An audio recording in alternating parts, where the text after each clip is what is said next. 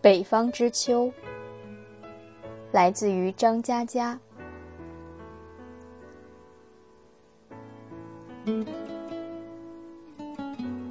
北方的气候总是那么冷暖清楚，四季分明。四季对农民而言就是春种、夏长、秋收、冬藏，而对于我，一个正在读书的学子，四季中唯一重复的就是两点一线：家、学校、学校、家。我们没有心思关心季节的变化和变化中的滋味。为了舒缓一下情绪，在结束了高考的那个寒风瑟瑟的深秋，我来到海滨城市大连，并在大连漫游了大黑山。远远地看到传说中的大黑山，心里不免闪过一丝失望。光秃秃又黑不溜秋的，在我的印象中，山应该是一大片一大片的绿，很清新也很粗糙。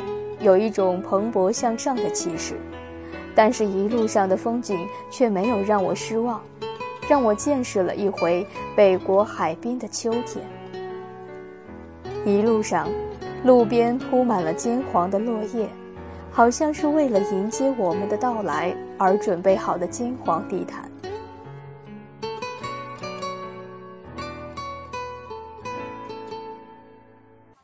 据说。叶子只有在凋落的那一刻，才能实现最美丽，也是最后的生命的舞蹈。踩在落叶上面有沙沙的响声，似乎在诉说着生命的不舍和留恋。偶尔会有刚落下的一两片叶子轻轻砸到我的头顶，然后缓缓飘落在地上，似乎在抱怨无情的北风将它吹落。以及和树的依依惜别。风有些大，吹乱了我的头发，也梳理着我有些散漫的思绪。到了山脚下，我很兴奋，因为我看到蒙古包了。这可是在家乡才能看到的景象啊！我和同伴欢呼着去与蒙古包合了几张影。远在海滨，瞬间。我找到了家的感觉。我一直以为我们这代人没有什么家乡的概念，没想到，当远离家乡，看到这具有象征意义的标志物，我竟有着他乡遇故知的强烈感受。我们几个人一路走，一路欣赏沿途的景色。我们要到观音阁去。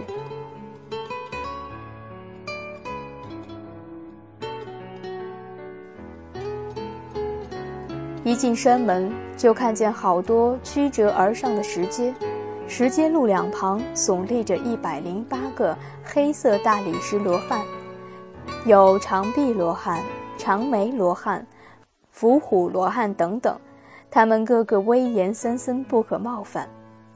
偶尔有风吹起落叶，冷气袭人，打个寒噤，不禁想到来世和鬼魂。此情此景，我便幻想自己置身于蛮荒的古代，幻想自己是有着一副好身手的大侠，幻想自己与一百零八位罗汉一起遨游在这充满着浓浓秋意的大黑山以及大千世界。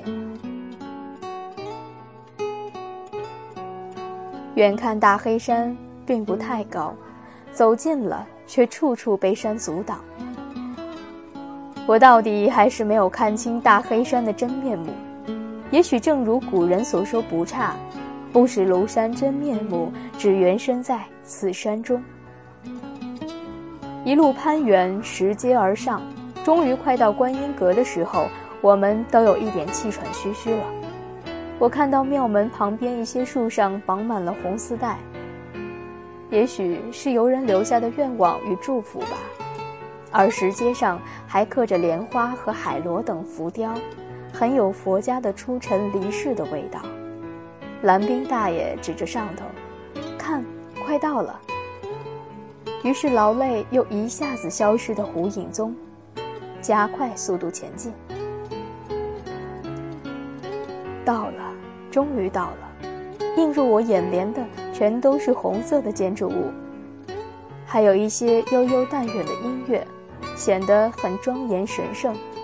我们不敢大声嚷嚷，生怕破坏了佛家境地的这一份宁静。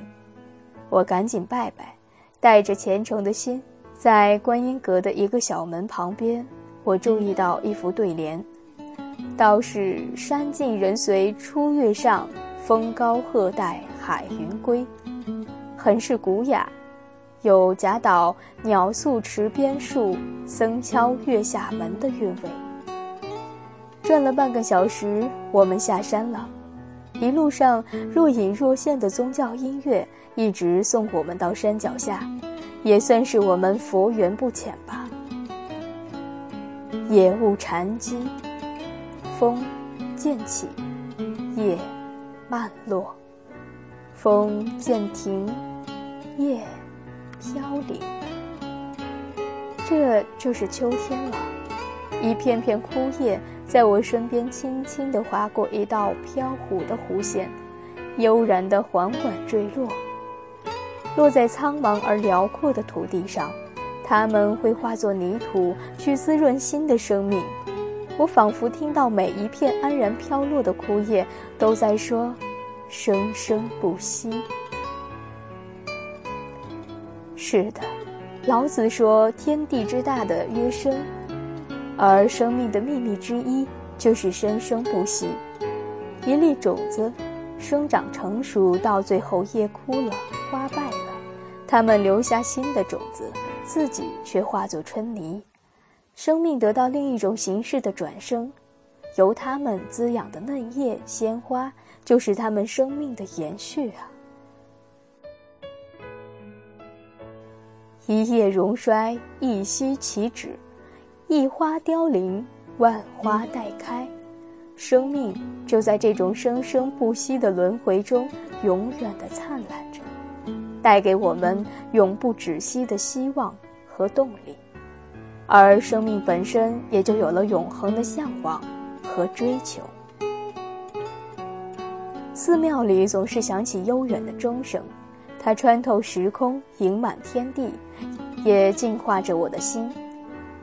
以前总是特别关注一件事情的结果成败，如门前花坛上的一株向日葵必须开花结果才是有意义和价值的，否则便是无为没意义。而此次进山，我顿悟禅机：一株向日葵是否绽放并不是最重要的，结果又算什么呢？若把一生当作长河看待，那其中偶尔激起的浪花是大是小，是多是少，又有什么区别？